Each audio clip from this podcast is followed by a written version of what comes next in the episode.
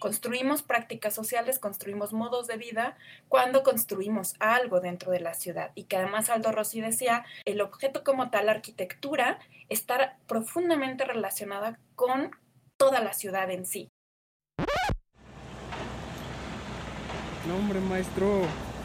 Digo que se nos olvidó. ¿Dónde está la puerta? Nomás dejamos ventana.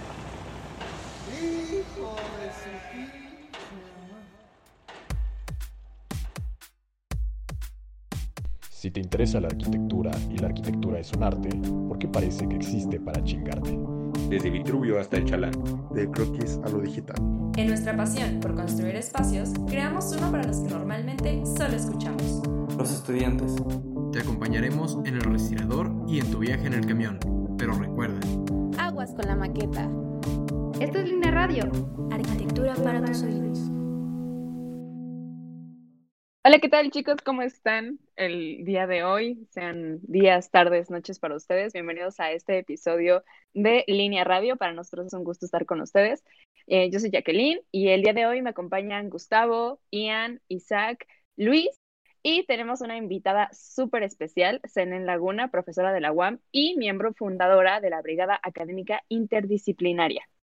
Hoy queremos hablar un poco acerca de la vivienda social, esto que como arquitectos nos debería de, importar en demasía, porque pues es algo muy importante, un, un, yo diría que, vaya, que un engrane muy importante dentro de nuestra sociedad y muchas veces no, no responde como debería. Para empezar, queremos hacer la pregunta directamente a Selene. Selene, para ti, ¿qué es la arquitectura social? Hola, buenas noches, este, chicos y chicas, chiques. Eh, pues yo creo que el tema de la vivienda social o de la arquitectura social se podría pues abordar desde distintas perspectivas. La primera, creo yo, está en cómo concebimos el quehacer en sí de la arquitectura, ¿no? ¿Para qué somos arquitectos? ¿Por qué nos formamos como arquitectas y, arquitectos?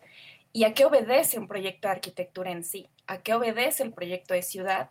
¿Qué respuestas queremos encontrar en la arquitectura y en la ciudad? Y desde esa perspectiva, toda la arquitectura tiene un carácter social. Y lo otro, ¿no? Que es como una perspectiva mucho más puntual, que tiene que ver con esto que mencionas, ya que, que es la vivienda social, que ha sido una preocupación a lo largo de los años, ¿no? Y de la historia de la propia arquitectura y de la propia vivienda, ¿no? De cómo se aborda, cómo se hace el abordaje de la vivienda, de la necesidad de la vivienda. Y ahí, la vivienda social es aquella vivienda que no tiene o, que está en manos de aquellos que no pueden pagar el acceso a la vivienda. Y esto nos lleva, digamos, a, un primer, eh, a una primera pregunta, que es, ¿por qué surge la necesidad de la vivienda social? Y la necesidad de la vivienda social surge por la problemática de vivienda en general que tenemos. Y les voy a poner, eh, digamos, algunos ejemplos, eh, a lo mejor muy obvios, pero que son importantes. El 60% de la, de la economía en nuestro país es economía informal. Las y los trabajadores, ¿no? De la ciudad y de cualquier país, pues requieren de vivienda. Todos requerimos de una vivienda. Pero ¿quiénes tenemos acceso en sí a una vivienda? ¿Quiénes podemos comprar una vivienda? Y seguramente ustedes han escuchado que existen los créditos por ejemplo, de Fobiste o los créditos de Infonavit, que son las dos instituciones ahorita de carácter social, con comillas, que pueden aportar un crédito. ¿no? O sea, que, que, dotan de un crédito y que entonces un trabajador o trabajadora puede acceder a ese crédito y entonces puede obtener una vivienda vía ese crédito.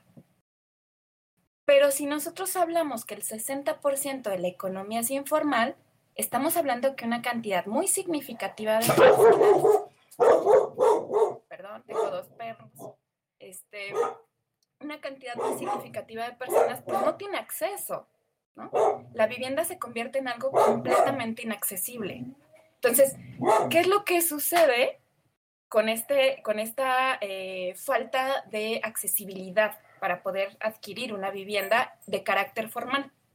Pues que la ciudad se autoconstruye, que el país se autoconstruye casi el 65% de la vivienda en el país es de autoconstrucción. Entonces, hay un problema serio, primero, de acceso a la vivienda en el mercado formal y segundo, de acceso al mecanismo o a los medios o a los arquitectos para poder construir una vivienda de manera independiente. ¿no? Y no es que no estemos los arquitectos disponibles, es que no, hemos, no nos hemos preocupado por resolver el problema realmente de vivienda que tenemos en, en el país.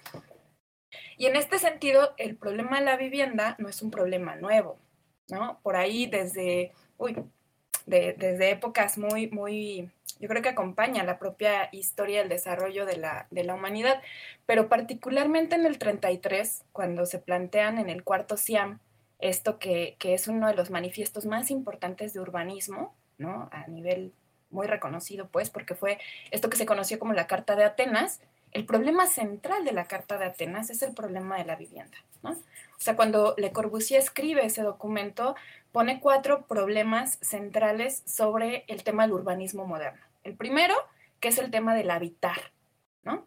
Porque la vivienda en sí resuelve la necesidad del habitar, no es el objeto en sí mismo, sino que hay una necesidad plasmada ahí dentro que está resolviéndose de una manera formal y ahí las formas pues pueden variar, ¿no? Lo segundo es el acto de trabajar, ¿no? Lo tercero es el acto de la recreación y el cuarto es el acto de la circulación. Estos cuatro pilares, que además ustedes seguramente lo han escuchado actualmente, siguen siendo como las líneas del urbanismo moderno. Así, así se planean las ciudades con los diferentes instrumentos. Pero entonces, un poco eh, resumiendo, el problema de la vivienda no es un problema nuevo, es un problema de deuda de la modernidad, ¿no? El acceso a la vivienda es un problema de deuda, ¿no? Los y las arquitectas estamos en deuda porque no hemos sabido resolver el tema de la vivienda, el tema de la accesibilidad y el tema de la calidad de la vivienda. Ahí lo dejaría. La verdad, es, justo ahorita que estabas hablando de lo de la Carta de Atenas, fueron varios temas que tocamos en el capítulo anterior. El, el capítulo anterior hablamos sobre movilidad. Este, bueno, el último que grabamos, espérenlo chicos. eh, y justamente estábamos hablando de este problema gigantesco de, del traslado, ¿no? De, de, de a, a, la, a, las... Ahorita con lo del COVID se había transformado eso, ¿no? O sea, ahora con el home office, este, etcétera, etcétera, pues la mayoría de la gente está en su casa todo el tiempo. Y muchas de esas personas viven en, en vivienda social, la cual no está normalmente bien construida. Entonces yo creo que eso pues genera un chorro de problemas. Justo ya lo dice este, el queridísimo Celso, un profesor igual de ahí de la UAM, eh, que como la gente no va a ser violenta en México si viven en espacios microscópicos, ¿no? O sea, si no tienes espacio ni para respirar aire no respirado, ¿no? Entonces, este, creo que también, bueno, me gustaría que este problema del COVID ayude a, mejorar la manera en la que tenemos de plantearnos la, la vivienda social, o sea, porque pues sí, creo que, creo que son que 60 metros cuadrados lo que dan, o menos, ¿no? ¿Cuánto es lo que están dando ahorita según el las casas estas del Infonavit? Están hasta 64 metros se considera vivienda social, o se consideraba hasta hace unos años. Hasta 64. Máximo. Pero pues sí, o sea, imagínate. Y digo, puede ser un espacio bastante vivible para una o dos personas, creo. O sea, pero para las familias que hay en México, o sea, es un espacio en el que se hacina la gente y se termina volviendo loca y viviendo mal en sus casas. Igual, justo hoy en la mañana, me, peleé con un vato en Facebook, este, porque postearon una foto de, de departamentos de la URSS, ¿no? Y un chorro de banda empezó a decir, ah, maldito socialismo, están horrorosas, ¿no? Están súper mal hechas. eh, los espacios están súper culeros que la madre, ¿no? Imagínate despertarte y ver ventanas del otro lado, porque eran estos edificios súper altos en los que pues sí se ve pues la otra ventana, ¿no? Pero me dio risa porque me, me terminé peleando con este vato porque pone, yo soy arquitecto y realmente estas casas se me hacen deplorables. Es que, número uno, hijo, cállate. Número dos, o sea, esas casas estaban respondiendo a un problema social en, en una época. O sea, las condiciones materiales de la época era para lo que daban, número uno. Y número dos era darle vivienda a gente. O sea, yo creo que era más importante eso a, a tener barrios urbanos como los que hay en Estados Unidos, ¿no? Y segundo, justo ahora que hemos estado eh, trabajando con Selene en, en, esa en una exposición que se va a hacer sobre arquitectura socialista, viendo los planos, son viviendas muy, muy, muy extrañas. O sea, porque número uno estaban plantadas como vivienda comunitaria. Entonces, este, había varios cuartos en un solo departamento. Y número dos, o sea, hasta las formas eran diferentes. Justo Selene me pasó un plano que es un departamento en C hacia arriba. Entonces, hay un cuarto en la parte superior eh, izquierda, digamos. Luego está una conexión en la parte inferior. Y luego en la parte superior está otro cuarto por el que se accesa por el pasillo eh, de todos los departamentos. O sea, un, un, poquito similar al concepto este que tenía Bjark Ingels en su, en su edificio este que hizo, en el primero que diseñó. Pero el, el, hecho de decir que es una mala vivienda solo por cómo se ve por afuera la, la, vivienda social, también era algo que me enojó muchísimo, y más viniendo de un arquitecto, ¿no? Este, yo creo que como arquitectos, bueno, tenemos que analizar bien cualquier edificio, y más uno orientado hacia la arquitectura social, porque tiene muchísimos factores que no se ven a simple vista. Y pues ya creo que hasta ese comentario no fue a ningún lado, pero van. No, de hecho, yo sí voy a usar tu comentario para, para irme un poco. Eh, justo ahora que Selene comentaba lo de, lo de estas necesidades, ¿no? El habitar y el trabajar sobre todo.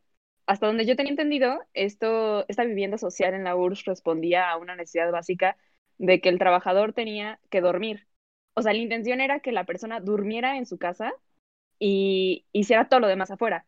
O sea, entonces eh, afuera tenía áreas verdes en las cuales esparcirse, tenía lugares comunitarios y tenía obviamente su trabajo cerca. Entonces, me parece como muy interesante el pensar precisamente eh, cómo esta vivienda social debería de responder a estas necesidades, porque en ese entonces funcionaba muy bien, o sea, porque realmente la intención era que la persona no pasara tiempo en su casa, o sea, solamente llegaba a dormir y ya. Entonces funcionaba bastante bien porque se cumplía su función, o sea, obligabas a la persona a no querer estar adentro al menos que pues quisiera dormir, porque es una necesidad básica, ¿no? Y ahora creo que, o sea, tomando como ese ejemplo, si nosotros lo ponemos ahora en la vivienda social actual en México, por ejemplo, pues yo vivo en Puebla y hay muchos complejos, eh, tanto les voy a poner un ejemplo muy cercano, ¿no? Eh, mi mamá vive en una de estas viviendas y ella vive como o sea, yo sé que en tiempos CDMX es muy poco, pero vive a, como a una hora, hora y media de donde yo vivo, que vivo en una zona muy central dentro de la ciudad. Entonces, sinceramente me parece como extraño porque ella vive hacia un lado de la ciudad y ella trabaja hasta el otro. Entonces, aproximadamente tiene que recorrer todos los días dos horas para llegar a su trabajo. Insisto, o sea, sé que en la Ciudad de México eso es muy natural, pero creo que no debería de ser o sea, creo que también tenemos que pensar que la vivienda social tiene un gran problema de periferia, o sea, que estamos acostumbrados como a tener a la gente poniéndola que viva donde, donde caiga, ¿no? Y no debería de ser así. O sea, creo que si la intención de estos lugares realmente sería como brindarles una intención de habitar, pues debería de también poderles brindar satisfactoriamente todas sus demás necesidades, o sea, que también tuvieran su trabajo cerca, nos preocupando también por el contexto que los envuelve, ¿no? El dónde están puestos, el qué tan segura es la zona, el cómo llega la gente y en qué estado vive la gente, ¿no? O sea, no, no es solamente un si tienen suficiente espacio o no, es un si realmente están teniendo una vida digna o no. Y creo que, creo que es algo muy importante a recalcar como en este contexto. Bueno, creo que sí, eh, eso último que dijiste es, es, lo más importante, o sea, es, es, que tengan vivienda digna. Creo que, citando lo primero que, que, se dijo aquí, pues es más como, como orientado a estos edificios grandes, ¿no? Pero también creo yo que la vivienda social eh, puede ser eh, unifamiliar, no necesariamente multifamiliar. Y yo después, por ejemplo, de lo del sismo, tuve la oportunidad de participar en varios, en varios proyectos eh, de este estilo. Los que vivieron el sismo, que yo creo que todos aquí nos acordamos perfectamente, bueno, al menos en la Ciudad de México, recordaremos que fue, fue algo que marcó un, una antes y un después. Eh, realmente yo estaba muy, muy pequeño en la carrera, por así decirlo, pero yo, o sea, yo quería ayudar, pues tembló, yo de hecho tenía una entrega, iba corriendo hacia mi entrega, empezó a temblar, este, y todavía llegué a la entrega, pero ya no me la recibieron, vete a tu casa, voy a ver si sigue en pie, y este, y a partir de ahí todo fue ayudar, ¿no? O sea, desde ese día me fui a Tlatelolco, por ejemplo, un amigo vivía ahí y su casa quedó hecha, todo se cayó, se cuartos muros, etcétera, y después empecé a ir a comunidades, eh, tuve la oportunidad de estar con los de MX, por ejemplo, en, en Tlayacapan, y con un amigo que estudia ingeniería civil, estuvimos yendo a, Totolapan y a, varios otros eh, pueblos, a la, a la, eh, a la Nopalera, etcétera. Íbamos nosotros, eh, estudiantes de tercer semestre, según, a, querer ayudar. Em, fuimos y, después regresábamos a la UNAM y nosotros nos asesorábamos, ¿no? Dijimos como de, bueno, pues es que la verdad no, no, no sabemos cómo ayudar, pero queremos ayudar. O sea, sabemos algunas cosas, sabemos por qué se cayó su casa, por ejemplo, ¿no? que no tenía vanos confinados, cosas simples, pero eh, era diferente a hazme una vivienda, porque entonces ahí implica una responsabilidad muy grande y entonces nosotros pues, regresamos a, casa, por así decirlo, a querernos orientar o recibir eh, asesoría de nuestros profesores. No íbamos a arquitectura con mis profesores, íbamos a ingeniería con mis profesores y generamos ahí una especie de prototipo, regresamos a la comunidad y se los eh, y después yo presionaba muchísimo a mi facultad porque ese, ese semestre eh, seguíamos haciendo esta arquitectura que no responde a nada, o sea, esta arquitectura imaginaria que nos ponen en la escuela, que centro comunitario no sé dónde y, y proyecto de departamentos en no sé qué, y, por qué no estamos ayudando a la gente que realmente lo necesita, ¿no? En la nopalera, esas dos de cada tres casas se cayeron, ¿por qué no estamos haciendo algo para ayudarlos?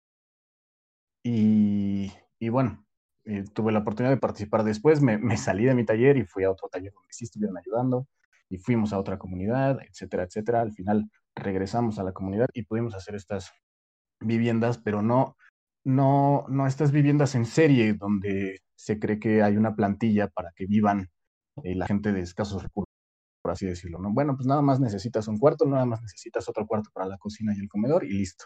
Y entonces eso que resuelve, o sea, realmente no, no, no, no atiende a las necesidades de la gente que vivía ahí. Había veces que les regalaban casas y bueno, sí se agradece muchísimo, pero pues tenían unas condiciones eh, incluso peores que las que tenían antes, ¿no? Y la idea era pues ayudarlos a que tuvieran una vivienda digna, que se pudiera habitar de manera buena, ¿no? La primera vez que fui con mi, con mi amigo de, de ingeniería, por ejemplo, recuerdo una casa que era la única de dos pisos en, comunidad y se cayó. Y después fue algo que nos marcó mucho porque era, era como lo que... Era la única casa de dos pisos y la habían construido dos profesores con su... O sea, con el dinero que recibieron después de jubilarse. Entonces tenía súper poquito, todavía no la habitaban, estaban viviendo en una casa más chiquita y habían eh, construido el otro lado para irse a vivir y se les cayó todo y perdieron todo su dinero, etcétera, etcétera. Y yo cuando los fui a ver, estaban afuera de esa casa pequeñita donde estaban eh, viviendo, porque el calor era súper intenso ahí en Morelos y no, o sea, no era habitable el interior.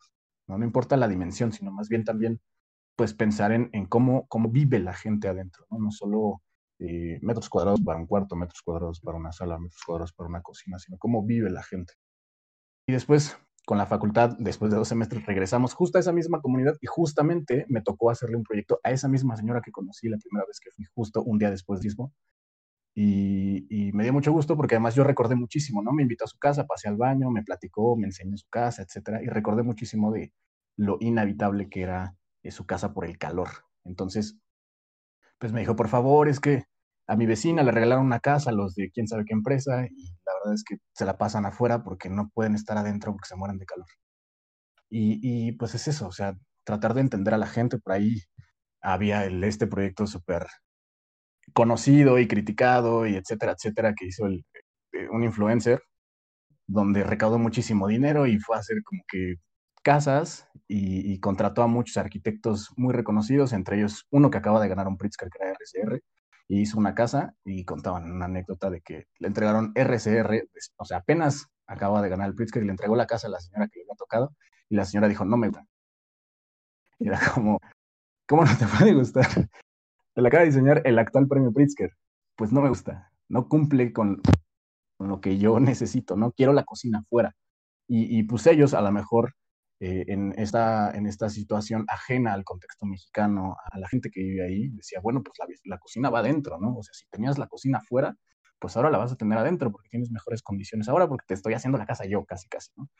Y, y pues no, o sea, había más bien que ir y aprender de ellos, ¿no? No, no, no llegar y imponerles un estilo de vida. Y a nosotros también nos pasó en otro proyecto que también eh, participé en Ecatzingo y lo mismo, ¿no? El baño afuera, la cocina afuera, eh, entender cómo, cómo vive la gente y, ir a, ayudarlos, ¿no? A generar un espacio habitable que realmente pues, mejore sus condiciones de vida. Creo que la, arquitectura social eh, va por ahí, o sea, mejorar, mejorar eh, las condiciones de vida de la comunidad en general. Entonces, bueno, eso creo yo. Qué buen tema, la neta. O sea, a mí me, me, me encanta este, todo esto de la arquitectura social porque precisamente me parece que estamos viviendo junto con, bueno, otros temas mucho más complejos, ¿sabes? El, el hecho de, que ahora mismo somos la, por así decirlo, la raza o el animal más este, influyente en las condiciones materiales del mundo, que, que contaminamos, que sobrepoblamos, que etc. O sea, en la era antropocénica me parece que es un tema que, que va directamente relacionado con lo que va a ser ahora mismo o lo que va a surgir como la arquitectura social. Eh, justo en el libro de del el libro de Bruno Latour de Dónde aterrizar narra lo mismo, o sea, existe la época antropocena, existe justamente todo esto, este ideal de, de, de cuida al planeta ahora mismo y, y ecológico, eco-friendly, no por el hecho de ser conscientes de, nuestro entorno, sino por el hecho de que las personas o la, este, las empresas que se dedican ahora mismo a, concebir el consumo de, los seres humanos, pues son los que tienen grandes, gran parte de la responsabilidad y como se les va de encima todo, toda esta responsabilidad, pues dicen, ¿qué tal si, qué tal si hacemos creer a los demás que ellos tienen la responsabilidad y tienen la, la capacidad de lo que nosotros eh, estamos generando hoy en día? Es que a grandes rasgos no dejamos de consumir. O sea, al contrario, yo creo que las soluciones que nos ofrecen hoy en día las empresas son consumir, ¿sabes? O sea, eh, cuida el medio ambiente, utiliza popotes de bambú, cuida el medio ambiente, utiliza llantas para tus proyectos este, arquitectónicos, cuida el medio ambiente, mm, utiliza estas nuevas tecnologías este, eh, para captar agua de lluvia y tal vez reciclarlo en, las viviendas. Cuando no estoy diciendo, y ojo, que la responsabilidad individual no sea importante, sin embargo, creo que es lo menos importante ahora mismo cuando el 40% de la contaminación del mundo es del sector energético, junto con, por ejemplo, el sector petrolero. El, fracking, por ejemplo, es de lo que más eh, pecamos nosotros, eh, sobre todo en México también, con una refinería, porque tenemos una refinería, güey. Este, pero bueno, eso es un tema aparte. Y, y, creo que eh, va relacionado mucho con, con, con, lo que va ser ahora la, arquitectura social o lo que a futuro yo concibo como arquitectura social porque creo que, y esto es un poco pesimista de decirlo, creo que las personas de escasos recursos solo les vamos a empezar a vender soluciones poquito más baratas, pero no sé qué tanto mejor, más dignas, porque, sabes, piénsalo hoy en día, un estudiante que viene de, provincia a, a, a, estudiar, neta, le vas a, rentar un departamento en 12 mil pesos para que vivan con cuatro personas más. O sea, en verdad, a, eso estamos apuntando, a eso eh, como arquitectos es lo que vamos a estar diseñando y, todos estamos realmente de acuerdo con eso. Pues es que no, bueno, vas, vas bien. vas Luis, perdón. Este, me parece también, bueno, muy interesante tanto lo que dice este Isaac como lo que menciona Ian. Eh, es, es muy raro cómo la vida nos va llevando muy deprisa, como eh, tenemos 30 problemas y nada más la oportunidad de llevar una solución. y cómo de pronto nada más nos ponen las soluciones enfrente que se supone que son las que deberíamos de escoger porque se supone que es la que nos pusieron y que responde al problema que tenemos, pero pues en realidad no, creo que hace falta como detenerse más a, a pensar y, y ver que no es un secreto que bajo el sistema que vivimos pues hay eh, mayorías vulnerables y gente que tiene el poder y por lo tanto, entre comillas, la responsabilidad de, de cubrir la vulnerabilidad que da el sistema que a él le da el poder. Entonces, es súper, o sea, interesante y de verdad es muy esperanzador como el asunto de lo que hace Isaac, porque de verdad es como, o sea, la intención así súper juvenil, súper, de verdad, mm, desinteresado, ¿no? El asunto de entregarte, ¿no? Entregar lo que puedas. Pero también creo que tenemos que, como lo mencionaba, detenernos a pensar, ver eh, ante qué estamos respondiendo y contra qué vamos, ¿no? O sea, qué es el asunto que, que intentamos solucionar con la arquitectura social, que es precisamente la responsabilidad de, los pocos contra los muchos que no tienen las, las cualidades que le permiten hacerse de, de elementos que necesitan en su vida diaria. Entonces, es un asunto complejo, que es muy difícil de solucionar con un muy poco presupuesto y un terreno mínimo. Es una cuestión como un poco más grande de, bueno, tanto el problema ecológico que tenemos actualmente es, es en realidad un asunto de, del sistema bajo el cual nos regimos. Y pues siento que la arquitectura social es, es esperanzador y, y nos puede llevar a, algún lado, pero siento que lo único que nos conseguiría es, es como un poco de tiempo, ¿no? Esperando a ver si alguien hace algo, pero pues es esperanza en realidad nada más. Y ya me desvié un poquito, pero... Está bien, bien.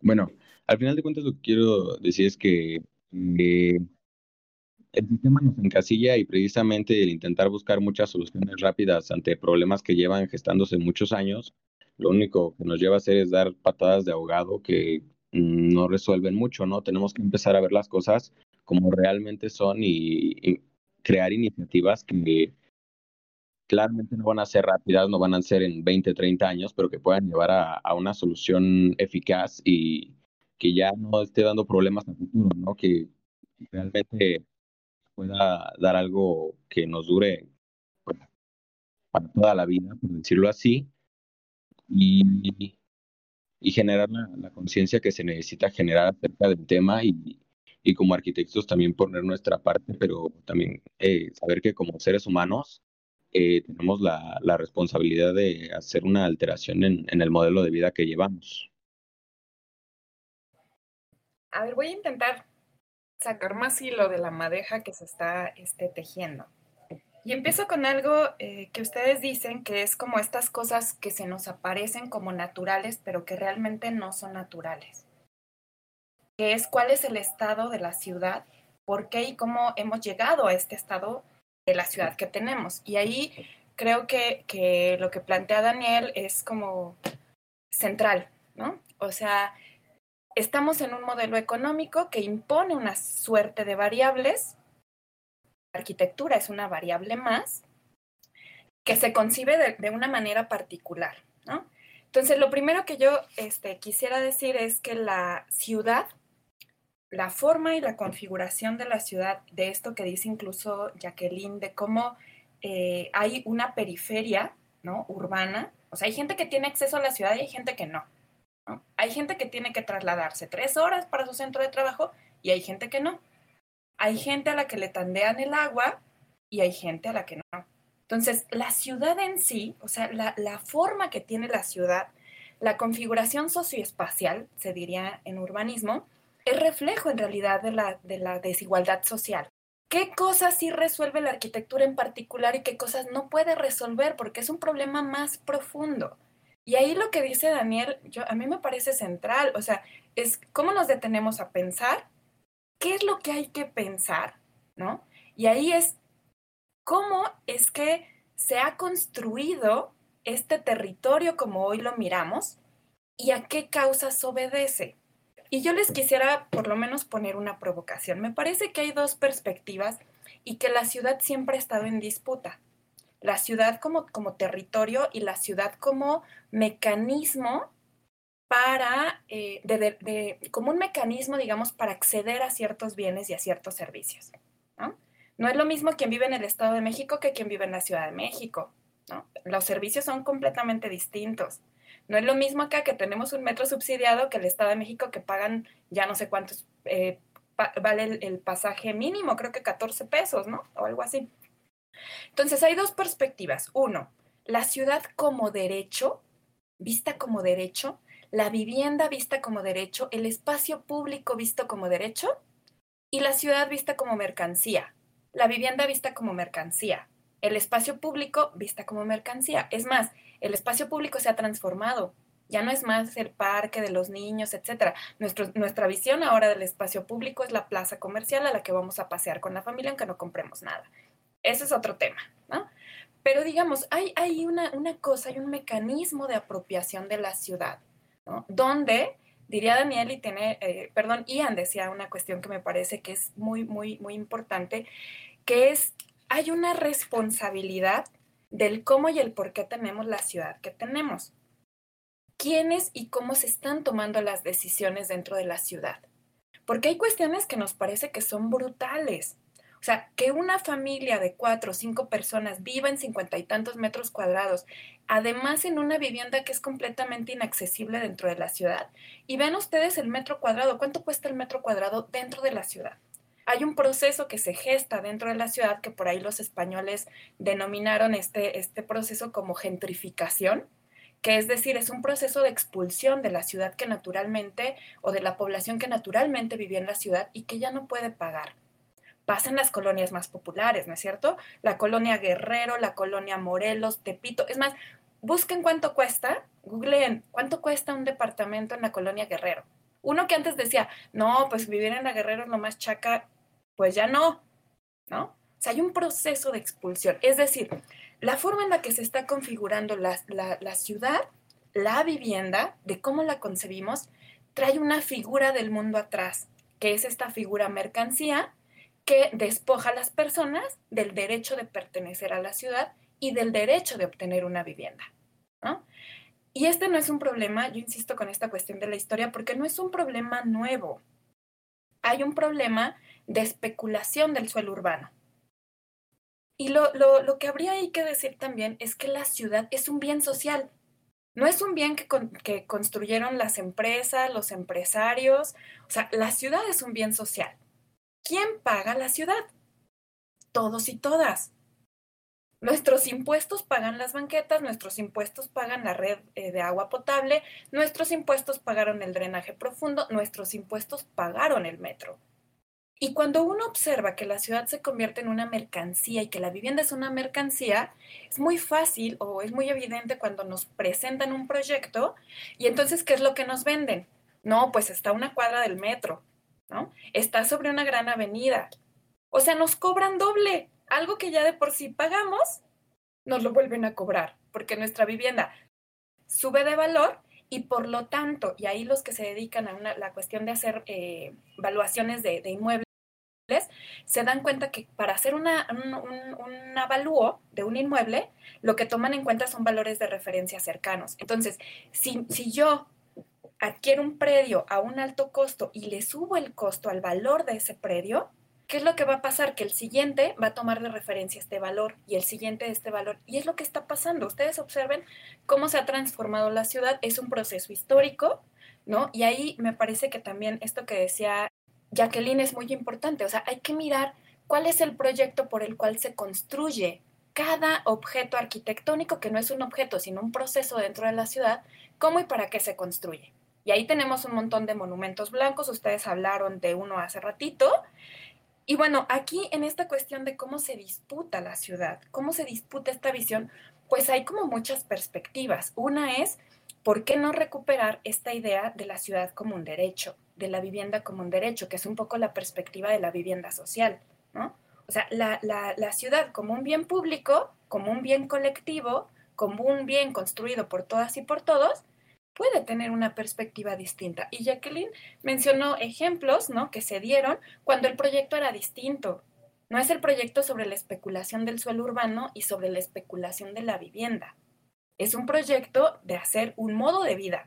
Construimos prácticas sociales, construimos modos de vida cuando construimos algo dentro de la ciudad. Y que además Aldo Rossi decía, el objeto como tal, la arquitectura, está profundamente relacionada con toda la ciudad en sí cómo se mueve, cómo se modifica, etc.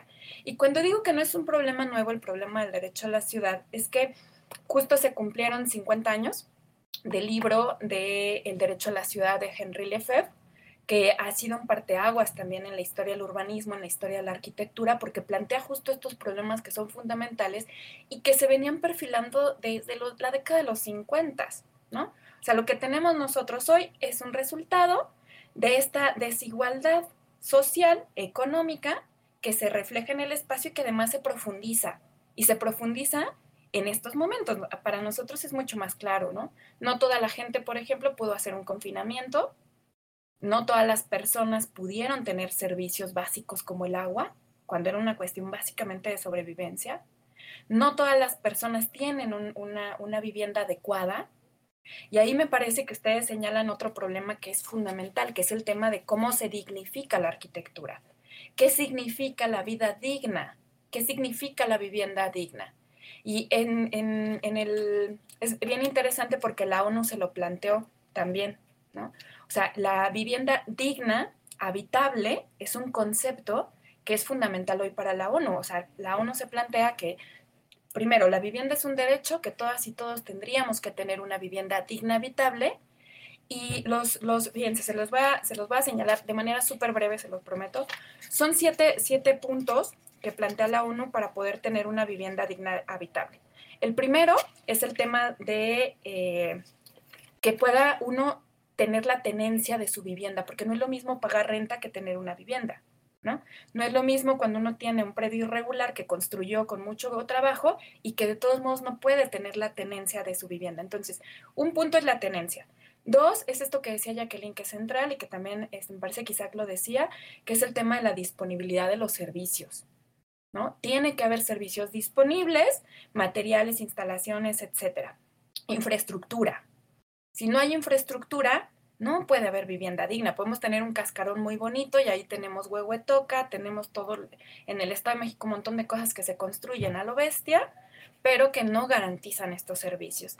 Tercero, que sea asequible. ¿Qué quiere decir? Que sea pagable, que podamos pagar y que además podamos pagar dentro de la ciudad donde hay más servicios.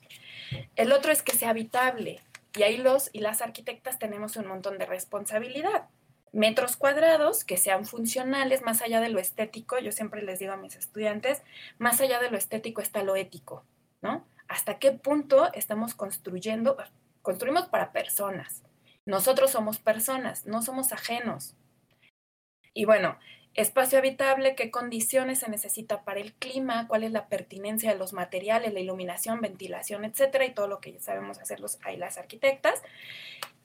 Que sea accesible, ¿no? O sea, que tenga condiciones de accesibilidad, que tenga una ubicación, ¿no? También accesible y que además tenga una adecuación cultural. Y aquí voy a cerrar con esto que decía eh, Isaac que me parece muy importante, porque esta perspectiva de lo social ha sido siempre cuestionada por estudiantes, justo por estudiantes de arquitectura. En, la década de los 60, se, perdón, en la década de los 70 se fundó el autogobierno de la Facultad de Arquitectura con esta perspectiva y la pregunta que se hacían es, es esta pregunta que hace Isaac. ¿Por qué partimos de la especulación cuando hay un montón de problemáticas alrededor de nuestras escuelas donde podríamos estar colaborando y donde podríamos estar laborando? No en una cuestión de voy a ayudar, ¿no? Yo arquitecto ajeno a una sociedad que además está cayendo a pedazos, voy a ayudarles, voy a darles la sabiduría y los voy a iluminar. No, porque además las escuelas públicas, sobre todo los que estamos en escuelas públicas, tenemos una responsabilidad brutal, social, ¿no? que hay que este, trabajar de una manera mucho más profunda. Y en este sentido, parte, por ejemplo, de lo que nosotros hacemos a propósito de estos proyectos que menciona Isaac, es esa relación. Nosotros trabajamos una línea de vinculación comunitaria con organizaciones, con colonias, con personas que de por sí están organizadas y que se plantean cómo dignificar los espacios, cómo hacer una arquitectura habitable y nosotros nos convertimos solamente como en un instrumento, como, hagan de cuenta, como en un, como en un traductor.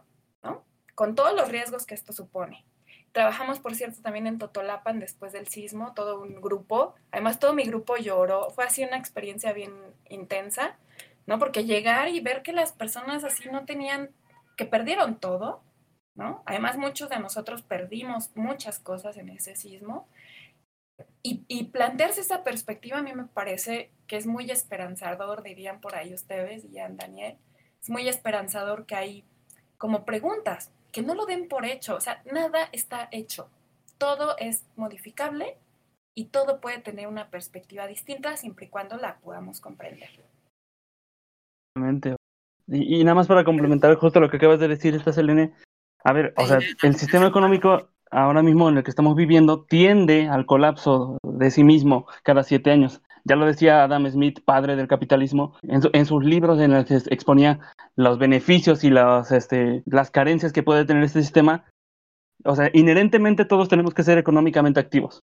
Piensen esto, todos medimos el valor de las demás personas mediante su valor económico, su valor, su participación económica y, casi casi, o sea, me, parece, y, con esto voy a... ¿Qué pasa con las personas subalternas? ¿Qué pasa con, por ejemplo, no sé, las personas discapacitadas, que no solo físicamente tal vez, este, o eres un habitante que eh, tiene el beneficio de, de, de, vivir en donde le dé la gana y sin importar qué tanto desplace a otras personas, o eres un habitado es decir, eres una persona que, a grandes rasgos habita donde puede y habita con la dignidad que se le puede permitir un sistema económico.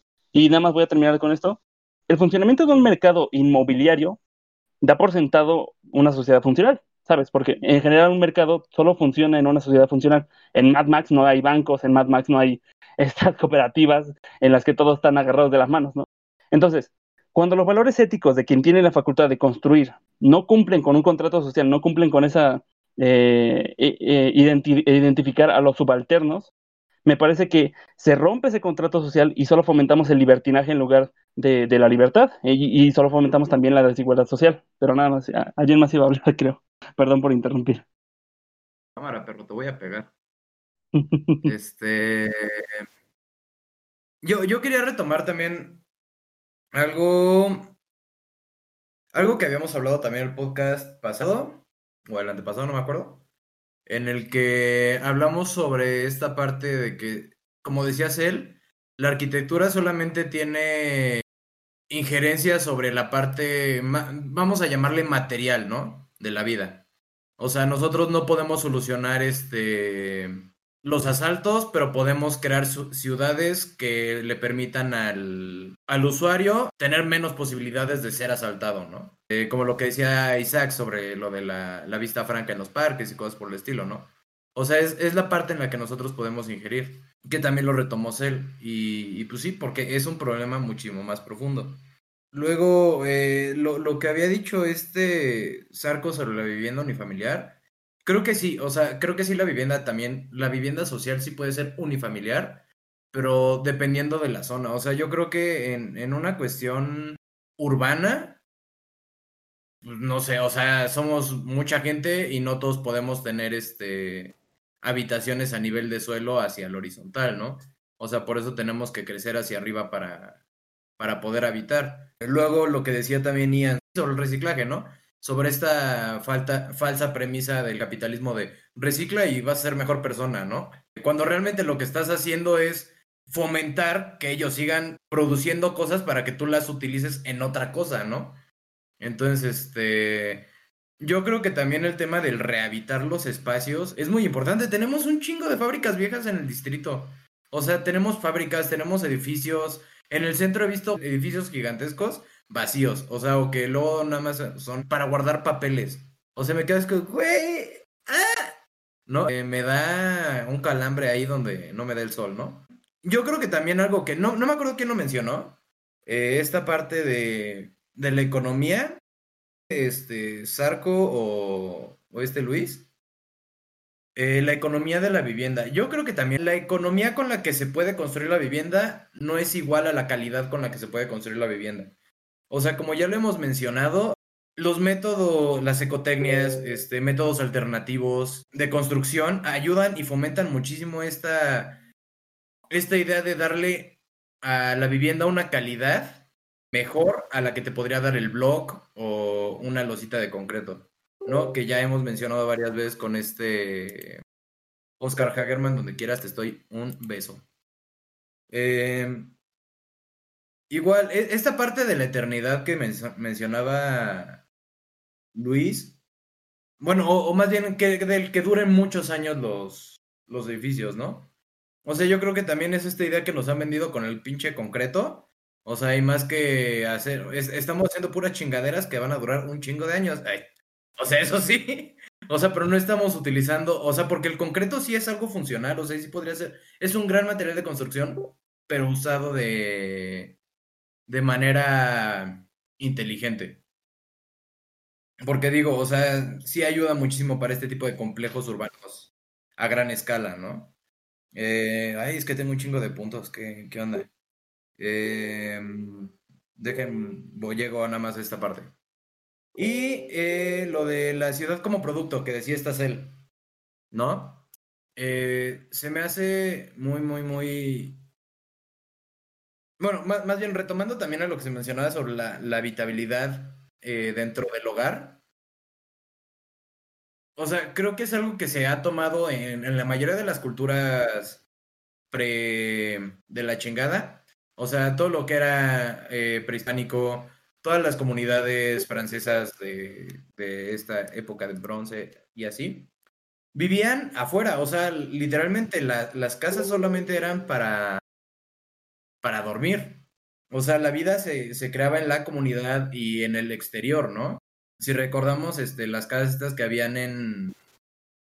Justo en Tlatelolco, en la Casa de las Tres Culturas, o sea, eran cuartitos subterráneos muy, muy, muy pequeños.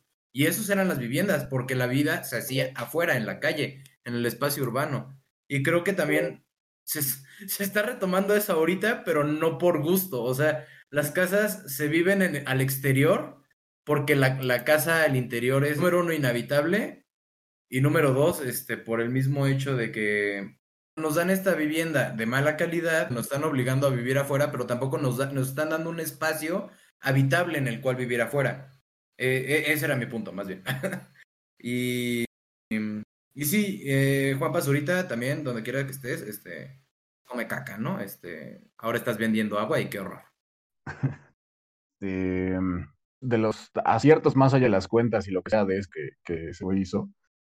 O sea, la, la, calidad de arquitectos que yo he visto también redes, ¿no? O sea, obviamente así como que el hate de que quería ser protagonista, etcétera, etcétera. Pues él dice, no, yo la neta no sé hacer casas, yo dije, pues voy a traer a, arquitectos buenos y que ellos se encarguen, ¿no? Y, y creo que ahí el pecado era que quería hacer eh, proyectos individuales para cada uno sin tomar en cuenta o sin tener eh, conocimiento de cuánto lleva un proyecto, ¿no? Entonces se tardó mucho, quién sabe si haya rodado el dinero o no. Pero bueno, yo, yo que estuve, por ejemplo, muy cercano a esas comunidades, sé que no es, no es fácil, o sea, hablar con la gente, sentarte con la gente, platicar con ellos, entender qué necesitan, así como hay gente que es muy amable y te dice, ay, muchísimas gracias por estar aquí y te llena el corazón y dices, qué chingón que puedo eh, regresarle algo a, a mi país por haber pagado mi educación, porque la UNAM me la paga, me la paga México, me la paga todos mis impuestos y yo, para mí es un honor, un orgullo poder venir y, poder eh, ayudar a mi país, ¿no? Eh, así como hay gente así que viene a esta parte romántica, también hay gente, me tocó una vez un señor que me decía, me la hizo de todos y la verdad es que me enojé porque, o sea, dije, güey, neta, nadie me está pagando nada y me dijo, ¿por qué, por qué nos, nos están este, proyectando casas para pobres? ¿Por qué, no me, ¿Por qué no me dibujaste una casa como la de Peña Nieto? Y yo, pues, muchas cosas, ¿no? No me iba a poner a explicarle, porque además el señor estaba, estaba creo que pedo. Pero, o sea, me molestó un poco porque fue como, bueno, o sea, no, no se enoje conmigo, ¿no? Yo estoy tratando de ayudarle y, y si las casas eh, las estamos proponiendo a lo mejor con BTC o, o, con Adobe o cosas así, tiene muchas razones por las que debería ser, por tradición, porque tiene un mayor térmico, porque es materiales de la zona, o sea, ¿para qué le dibujo una casa como la de Peña Nieto? Luego, ¿quién la va a pagar? había muchas razones, ¿no? Y, y, empecé como a discutir con él hasta que llegó mi profesor y me dijo, bueno, discutas con el señor, no venimos a pelear con nadie, dile, dile que sí y listo, ¿no? Entonces, o sea, creo que, creo que es, es complicado. Y otra cosa de la, que, de la que dijiste, de esto de que se habita fuera de la casa, es algo que creo que viene desde, desde lo prehispánico. O sea, creo que inclusive eh, Ramírez Vázquez lo retoma en el, en el proyecto del, del Museo de Antropología, de espacio eh, que, que, vivimos los mexicanos, ¿no? que es muy, muy de la casa mexicana, eh, de, de, vivir el patio, que es un espacio multifuncional, que es sala salón de fiestas y que también es cancha de fútbol y que es tendero y que es lavadero y tiene muchísimas, muchísimas, este, muchísimos usos y además que también pues refresca, o sea, tiene, tiene mucho valor el, el, patio, que se pierde a lo mejor algunas construcciones contemporáneas y que tiene mucha riqueza, ¿no? Histórica y, y funcional, etc. Tenía otra idea, pero como se me acaba de ir, así que luego la oportunidad que hable alguien más. Ah, yo creo que o sea, que también es como muy importante lo que han estado mencionando acerca de, de realmente qué quiere la gente, ¿no? O sea, cuando decimos que estamos construyendo para personas y personas que tienen ciertas necesidades, ¿no?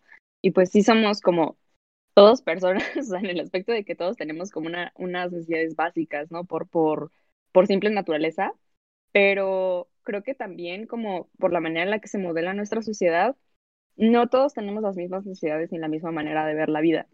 Entonces, creo que sí es muy importante lo que comenta Isaac, aunque es muy complicado, creo que es relevante saber realmente para quién estás construyendo, no solamente como un, un molde, ¿no? O sea, no es cuestión de, de imponerle a la gente un, un esto es lo que necesitas, ¿no? Así como de porque yo sé, porque yo sé, como decía, ¿no? El, arquitecto estrella, yo vengo a darles aquí lo que, lo, o sea, casi casi la palabra, ¿no?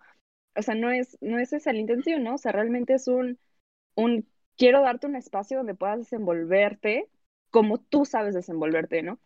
Y a veces, o sea, creo que es un poco como poner la balanza, ¿no? hasta qué punto realmente podemos eh, llegar a, a economizar, como lo comentábamos en algún punto, o sea, realmente poder hacer esto accesible para todas las personas y al mismo tiempo poderles brindar este, este espacio en el que puedan realizarse como individuos.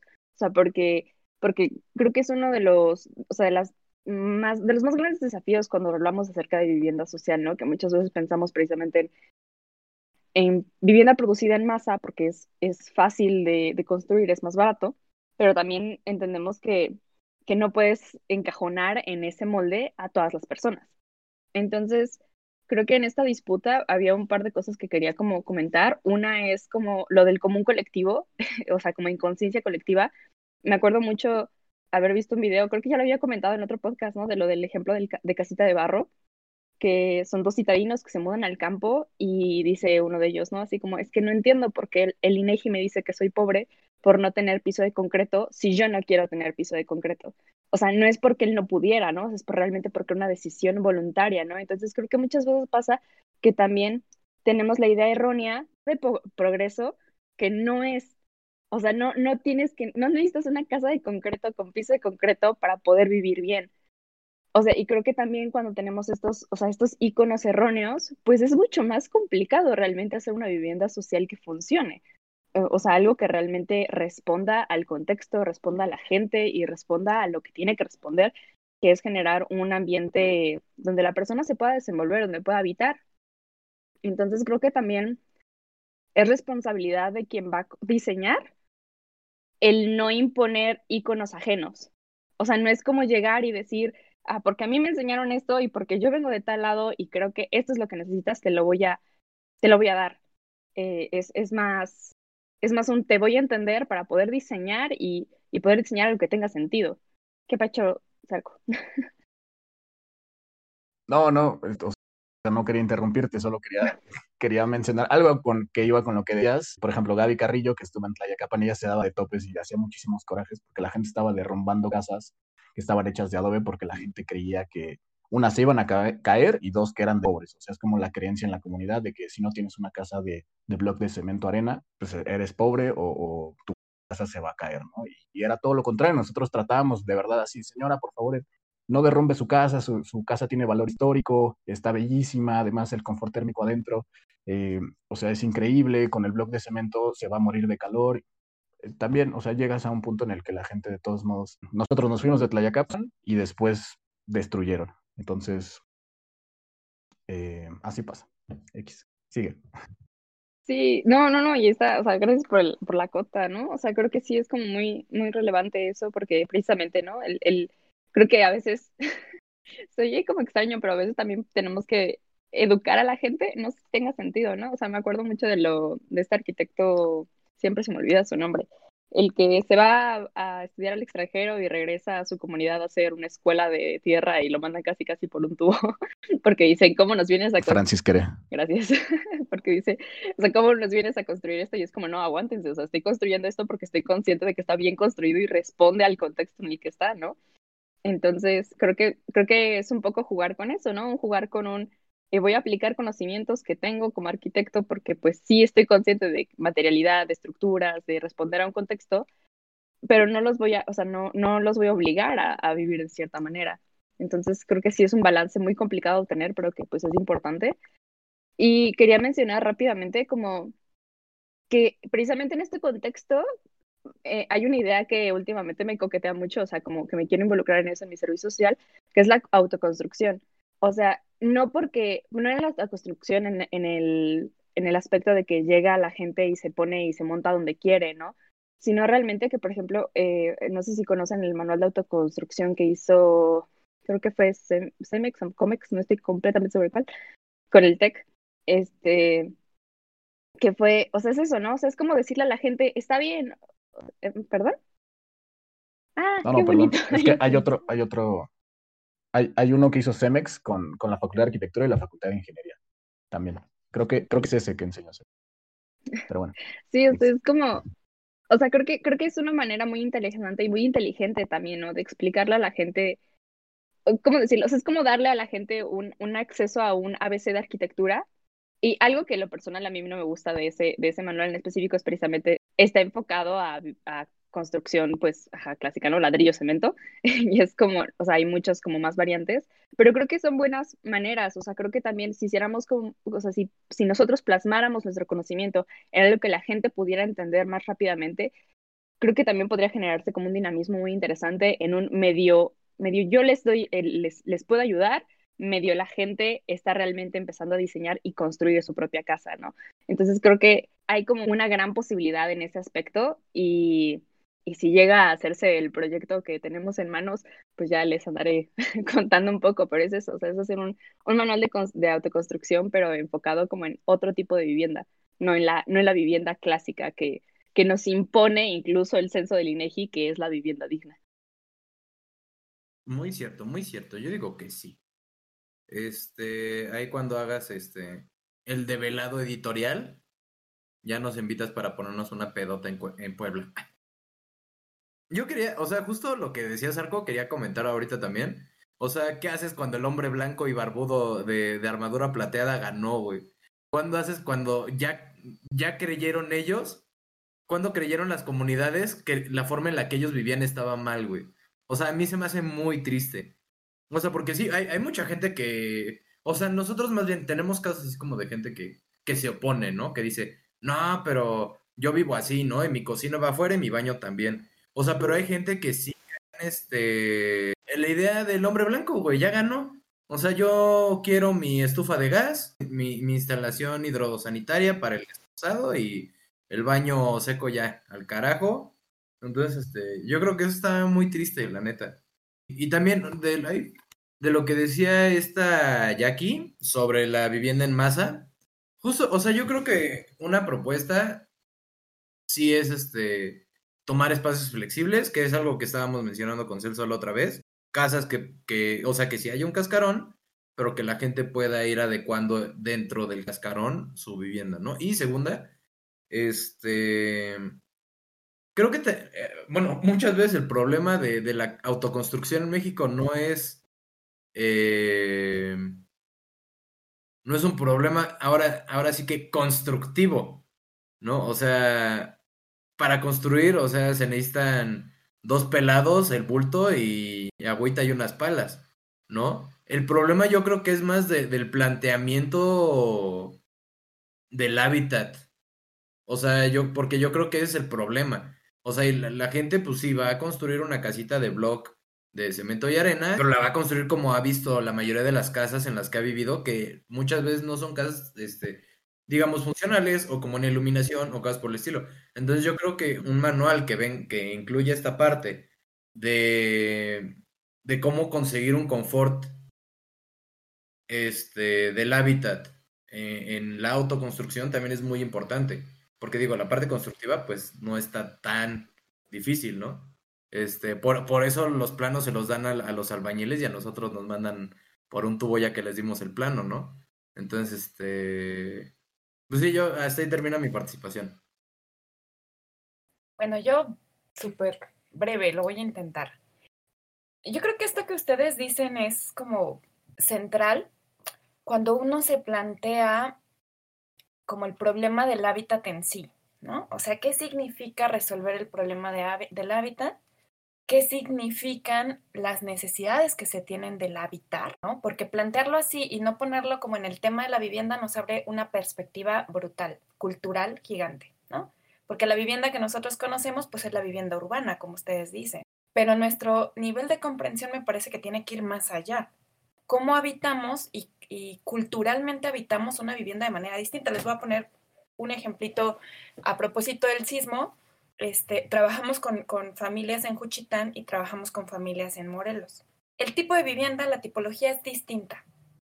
El acto de habitar es diferente. Comprender ese acto de habitar implica justo la recuperación no solo tipológica, sino cuáles son esas prácticas que son importantes entre el adentro y el afuera, la importancia de los patios, la importancia del fogón, la importancia de las prácticas sociales que se generan, por ejemplo, en las cocinas, que para nosotros ya no es comprensible. Pero ahí me parece que hay que tener como cuidado porque hay una línea súper delgadita que es cómo uno comprende el ámbito del contexto cultural donde se desarrolla el hábitat y por otro lado, hasta dónde uno puede romantizar la pobreza eso es lo que hay que romper, ¿no? Porque no es, ah, pues es que, no, pues mira, o sea, la pobreza existe y son felices aunque no tengan que comer, ¿no? O sea, me parece que ahí entre la cuestión de, ubicar el problema central, de los parámetros culturales en los cuales se puede resolver el problema del hábitat, es distinto a decir que nada cambie, ¿no? Porque todas las personas viven bien con las condiciones en las que viven. Y eso tampoco es, es eh, digamos, tan cierto. En este sentido, me parece que hay una clave ahí importantísima que ustedes medio que lo han intuido, lo intuyen, pero no lo han dicho formalmente, ¿no? Que es el diseño participativo es una línea de la arquitectura para la cual no nos forman. No estamos formados para discutir con las personas, para platicar con la gente, para construir con la gente. No porque nosotros vayamos, yo estoy como muy peleada con esta idea de nosotros tenemos que educar. Esa, escuela de vamos a educar porque sabemos lo que es la buena vida es una idea muy colonizadora, pero tampoco hay que romantizar lo que por sí existe. No sé si, si me estoy intentando como plantear como esa contradicción. Entonces, la línea del diseño participativo, hay muchísimos métodos. Yo les recomiendo que se echen un clavado ahí. Esa puede ser toda una línea también de la que ustedes pueden hablar, porque hay muchas metodologías distintas que implican, uno, comprensión de los contextos, comprensión de la, de la, de la cuestión de la condición económica. O sea, la arquitectura es, un, es, un, es una cuestión económica también. Con cuánto cuento y qué puedo resolver. Y no significa que si tengo tres pesos lo vaya a resolver mal. Evidentemente, si tengo diez pesos voy a tener mayores posibilidades de resolverlo. Pero yo tengo que ser capaz de construir un método que me permita, con lo que tengo, y en el contexto cultural hacer una arquitectura de manera pertinente. Y en este sentido me parece que sí hay una exigencia. Yo lo miro en el proyecto, tenemos un proyecto de servicio social que hacemos hasta ahorita, estamos trabajando justo en el sur, ahí por los Pedregales de Coyoacán, afuera de CEU, un proyecto con una organización y justo tenemos talleres de diseño participativo donde intentamos construir estas respuestas, ¿no? O sea, decía Einstein que la solución de un problema estaba el 90% en sabérselo plantear. ¿no? Y lo mismo es en arquitectura. Si uno se, plantea el problema de manera correcta, la solución la vamos a encontrar de una manera más adecuada. Entonces yo creo que una de las claves está en el, diseño participativo, en estas dos cuestiones que, menciono. Una es en la cuestión del contexto, que implica medio ambiente, materiales, etcétera, porque tampoco de, de la voluntad, si es importante la voluntad, que uno quiera hacerlo es importante, ¿no? Pero también uno necesita conocimiento técnico. Para entrarle al tema de la autoconstrucción, o sea, se los digo por, experiencia porque yo trabajo esto con estudiantes de arquitectura, ¿no? Vamos al barrio y vamos a, generar propuestas para mejorar vivienda. No es nada fácil, es súper difícil. Más difícil que, que, si uno tiene un, terreno donde le puede aumentar metros cuadrados por todos lados y lo que hay que hacer es un render, ¿no? Es mucho más complejo porque ahí la relación que hay es una relación económica, social, política, de tenencia, de problemática, de entender la estructura, de entender el problema como de lo construible y de lo posible con eso que se tiene. Hasta ahí lo dejaría. Ay, la neta, siempre es bonito escucharte hablar porque dices cosas bien coherentes. o sea, es, es, es. justamente por eso por lo que me, me interesaba mucho que pudieras hablar aquí con nosotros. O sea, y sobre todo sobre este tema, porque creo que es algo en lo que muchas veces nosotros los estudiantes nos podemos perder, sobre todo por eh, la procedencia, ¿no? De, de, nuestras vidas y nuestros caminos de vida. Muchas veces traemos este, ideas muy diferentes y cuando nos plantean esto, este, es, estos nuevos tipos de, de ver la, la vivienda, de ver el hábitat, de de plantearnos problemas, lo, los planteamos desde esta perspectiva como, digamos, yo creo que aquí la mayoría somos como clase media, clase media baja, tal vez uno que otro clase media alta. Este, pero el hecho de que no haya gente que es clase baja baja no tenga el acceso a estos problemas es, es algo que nosotros no podemos este muchas veces percibir, o sea, y el hecho de, de como dices él, ir al barrio, conocer, conocer a la gente, etcétera, etcétera, no, nos amplía esa perspectiva. O sea, porque e, es volviendo a lo que decía Sarco sobre la casa de, del despacho este, o sea, ellos llegan y plantean una casa que, que desde su perspectiva extranjera, este, y con cierto nivel económico, le, les alcanza a, plantear, a, resolver, les alcanza para proponer resoluciones para esos problemas, ¿no? Entonces, este, ellos no, no contaban con la manera en la que habitaba la gente. Igual lo que dice él sobre esta parte de, de la línea, ¿no? Entre el romantizar y, e imponer, este, siento que, que, es, es muy peligrosa y muy interesante, que es justamente lo que hablábamos con estos chavos de, Ay, ¿cómo, ¿cómo, se llamaban estos chicos del podcast al que nos invitaron? Con los que hablamos sobre el patrimonio. Uh, de Arc Magazine. Ajá, o sea, justamente lo que también planteaban ellos, o sea, estaba muy, muy, muy interesante, o sea, porque eh, son un grupo de, de arqueólogos, eh, eh, creo, antropólogos, algo así, no me acuerdo. Y justo plantean esta parte, o sea, no puedes defender algo que la gente del mismo lugar ya no quiere defender, ¿no? O sea, nada más porque a, un grupo de, de historiadores europeos o extranjeros les interesa. O sea, ¿por qué vas a mantener un pinche monumento, una iglesia que ya la gente del lugar no le sirve, ni la utilizan, ni cosas por el estilo, ¿no? Solamente por un valor simbólico e histórico. Entonces, este, yo creo que es muy interesante justamente que nos planteemos estudiar esa línea. Y luego sí deberíamos hacerlo, amigos. Eh, deberíamos proponer el tema para después. Está muy bueno. Y pues sí, yo creo que esto. Yo estoy súper de acuerdo con, con Selena en que, en que, dice que necesitamos aprender de eh, diseño participativo. En la UNAM tengo que se llama eh, extensión universitaria y en teoría es para eso. Eh, la verdad es que pues depende mucho del profesor que te toque, a ver si es cierto que te lleva una o a ver si es cierto, aunque no vayas, digamos, lejos, a mí me ha tocado ir, por ejemplo, a Tláhuac o a zonas así. Este, um, y depende también del interés del, del, estudiante. Yo creo que si pregunta la mayoría de mis amigos, es una extensión universitaria como una carga. O sea, porque es otro proyecto, es otra materia de proyectos que te exige lo mismo, pero, pero es, no es proyectos, es, es una clase aparte. Entonces, la verdad es que yo la, al menos la primera que tomé, no le tomé la, la importancia que merecía hasta que fue el sismo y, trataba yo desesperadamente de entender realmente cómo podía ayudar. Y bueno, enseñaba yo estos, estos manualitos que son unos que nos, que nos dio una, una organización que se llama CAP, Consultoría de Arquitectura Práctica, y ellos eh, creo que empezaron igual y después consiguieron que les patrocinaran la Secretaría de Cultura y hicieron estos manualitos que nos regalaron a todos. Y aquí dice paso a paso, este, pues sí, es, es realmente un manual de, de, cómo, cómo poder hacerlo.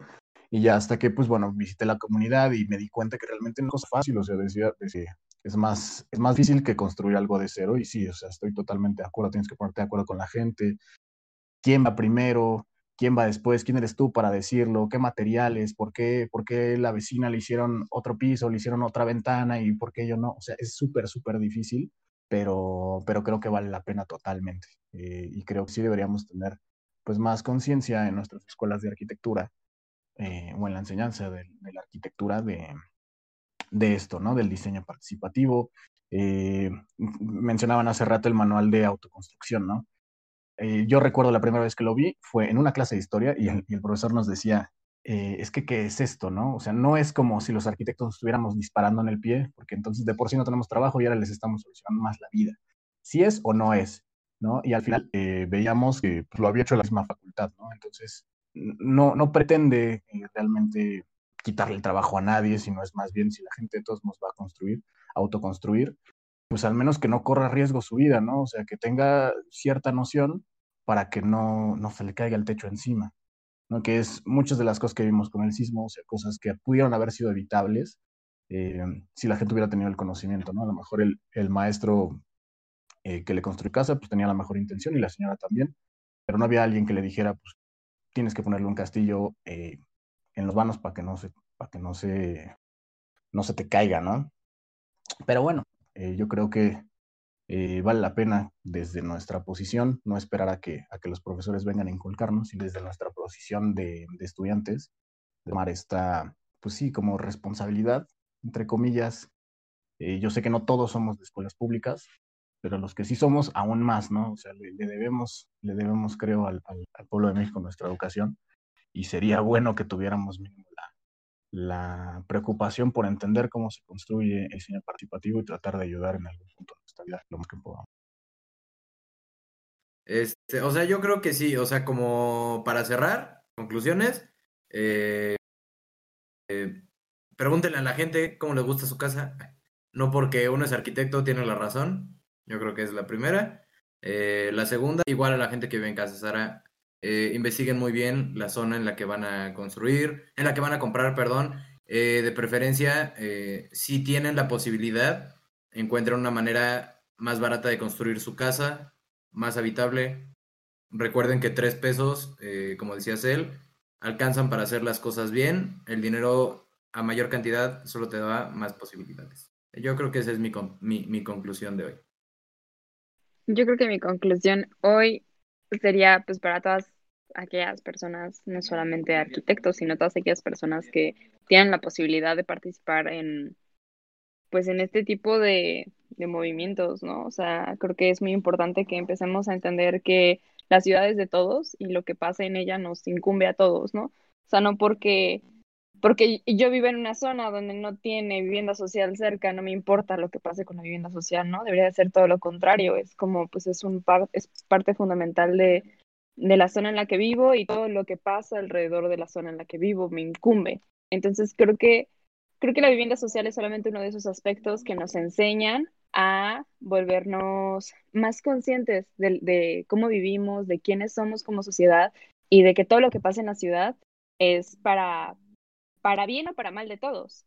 Entonces, yo los invitaría pues a eso, ¿no? O sea, que aunque no sean arquitectos o aunque en su vida vayan a construir vivienda social, pues sí les incumban los procesos de la ciudad, precisamente para evitar que, que estas acciones que son necesarias en la ciudad eh, terminen convirtiéndose en parásitos o terminen convirtiéndose en problemas o en una bola de nieve que va a ir acarreando problema tras problema tras problema. Entonces, pues si lo vamos a hacer, que lo hagamos de manera inteligente y nuevamente, aunque se yo escuche súper redundante, que les importe porque pues las ciudades de todos y ya bandita.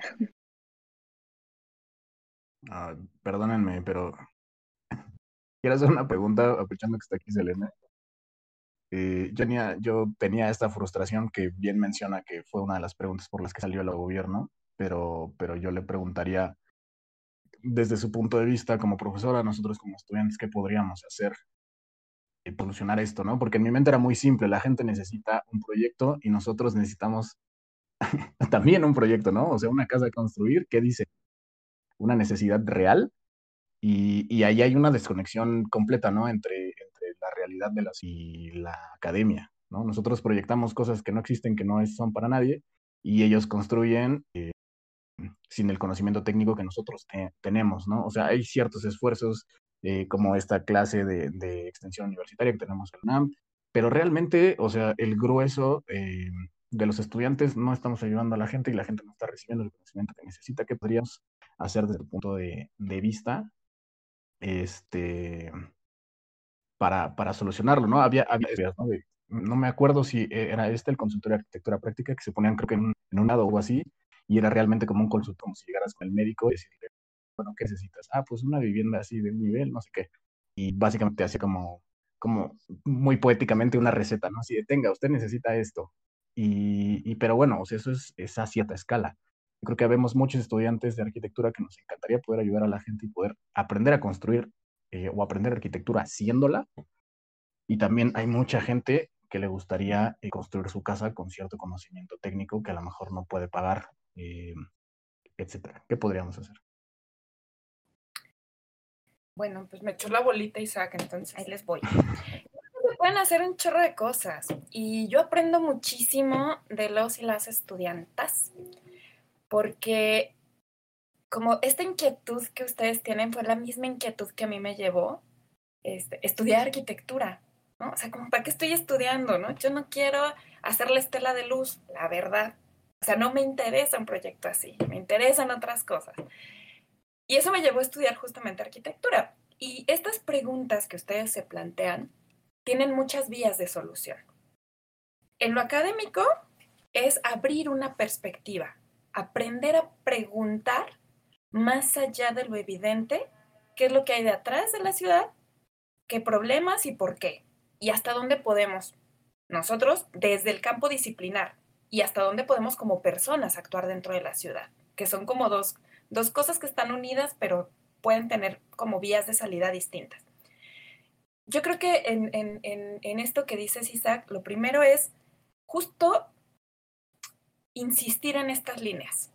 Ustedes como estudiantes no saben, de neta, de verdad, no saben el poder que tienen los estudiantes. O sea, este país ha avanzado a estudiantazos tal cual, tal cual.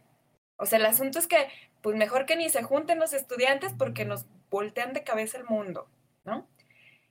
Nosotros, por ejemplo, desde la cuestión de la docencia, estamos intentando pelear esta línea de manera curricular. Yo, por ejemplo, van a ver algunas fotografías ahí en el Facebook de la Brigada Académica.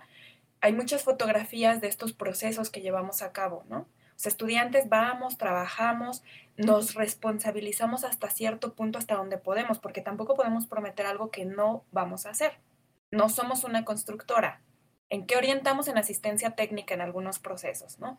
Nos interesa mucho, este, eh, digamos, dejar clara como hasta dónde podemos hacer como, como institución, como universidad, como línea académica, ¿no? Y hasta dónde no tenemos posibilidad. Pero también es que la línea es muy marginal. Sabemos, eh, en, el, en el colectivo en la brigada somos tres profesores, cuatro profesores y varios estudiantes como Gustavo que están así súper interesados y que participan a la par que nosotros como en estos procesos.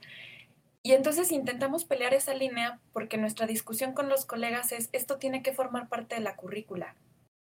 No, es que interesa más que sepan construir torres en Dubái, ¿no? Porque eh, como que la visión de lo complejo está que sepan hacer un aeropuerto, cuando tenemos un problema que nos explotó en la cara, con esto el 60% de la vivienda se autoconstruye y no estamos los arquitectos ahí, ¿no? Las arquitectas ahí. Entonces, primero es, desde, desde esta perspectiva, pelear las líneas, ustedes como estudiantes, por supuesto que pueden hacer un chorro de cosas, y nosotros desde la cuestión de la docencia, a pesar de que somos líneas marginales, somos líneas que nos hemos medio consolidado. Por ahí busquen, hay una red en Latinoamérica que se llama la Red de Cátedras eh, Latinoamericanas, la Red de Cátedras Universitarias Latinoamericanas de Vivienda, que lo que intentamos impulsar desde Argentina, desde Brasil, desde acá de México, desde Colombia, son líneas dentro de las escuelas para que estos temas sean discutidos. Y no saben, así como ustedes se sienten, también nosotros nos sentimos desde el ámbito como de la docencia, pues somos los raros, ¿no? Así, los que quieren hacer arquitectura para pobres. Cuando eso tiene un nivel de complejidad, imagínense ustedes que aprenden una cuestión de método para enfrentar un problema que tiene límites. Pueden enfrentar cualquier problema, o sea, en términos pedagógicos eso tiene un montón de implicaciones para, para ustedes. La rédula CAF, exactamente. Ahí échenle un ojito porque son muchas, muchas este, cátedras de vivienda. Nos dimos cuenta que no estamos tan locos y que hay una preocupación a nivel América Latina sobre el tema. Entonces hay cátedras, hay un montón de, cosas que se están haciendo. Y por otro lado, en el campo profesional, Isaac, Luis, Jack y Gus, hay muchas experiencias ya.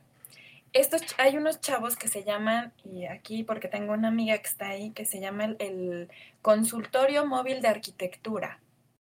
Son los chavos que además se ponen en un tianguis que ya se dedican a eso en el ámbito profesional. Dicen, la línea es el tema de mejorar las condiciones de hábitat. Y eso, de eso vamos a vivir, ¿no? O sea, queremos que profesionalmente dedicarnos a esa línea. Posiciones en eso es súper difícil. Yo ahora tengo un proyecto de servicio social y mis estudiantes quieren formar un colectivo para eso, ¿no? O sea, dicen, es que, ¿qué podemos hacer? Nosotros no queremos entrar a trabajar a un despacho, como puede ser la perspectiva de muchos y de muchas. Pero entonces, hay cooperativas, hay cooperativas de arquitectos. Yo en la vida profesional trabajé con una cooperativa de arquitectos. Este, hay organizaciones no gubernamentales, ¿no? Que están viendo que hay una perspectiva, porque además es un campo de acción súper, explotable en el sentido de que hay muchas cosas que se pueden hacer y que ahorita yo creo que hay una preocupación, ¿no? Y que hay que aprovechar esa preocupación. Entonces, y la tercera cosa es autoformarse. O sea, estos ejercicios que ustedes hacen de discusión interna, de hacerse preguntas, me parece que son muy valiosos. Y pues ya, para yo ya no repetir, pues les agradezco también muchísimo que me hayan este, invitado.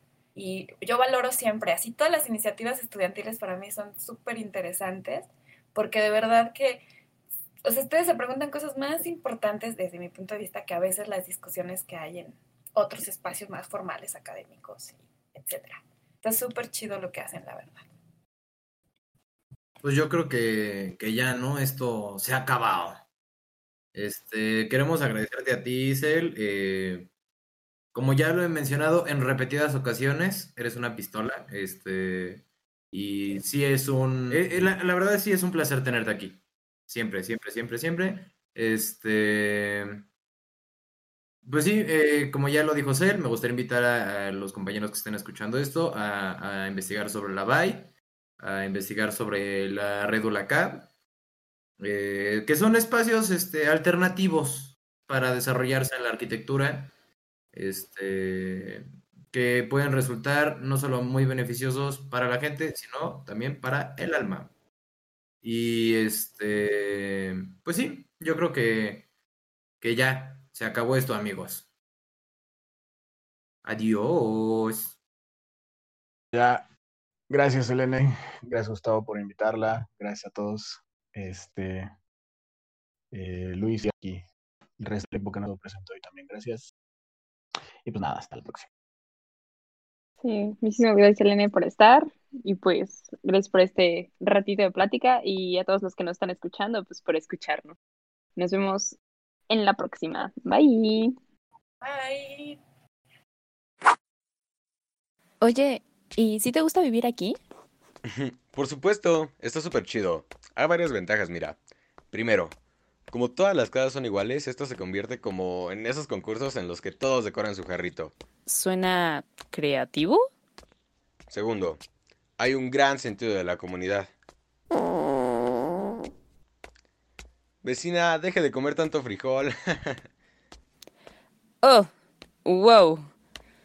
Bueno, tercero, me hace sentir más unido con mi pareja. Güey, quita tus patas de mi cara. Tal vez lo haría si alguien no me diera codazos cada que nos lavamos los dientes. ¿Qué emoción? Oye, ¿se te están humedeciendo los ojos? Y cuarto, el tiempo de traslado al trabajo me permite reflexionar mucho.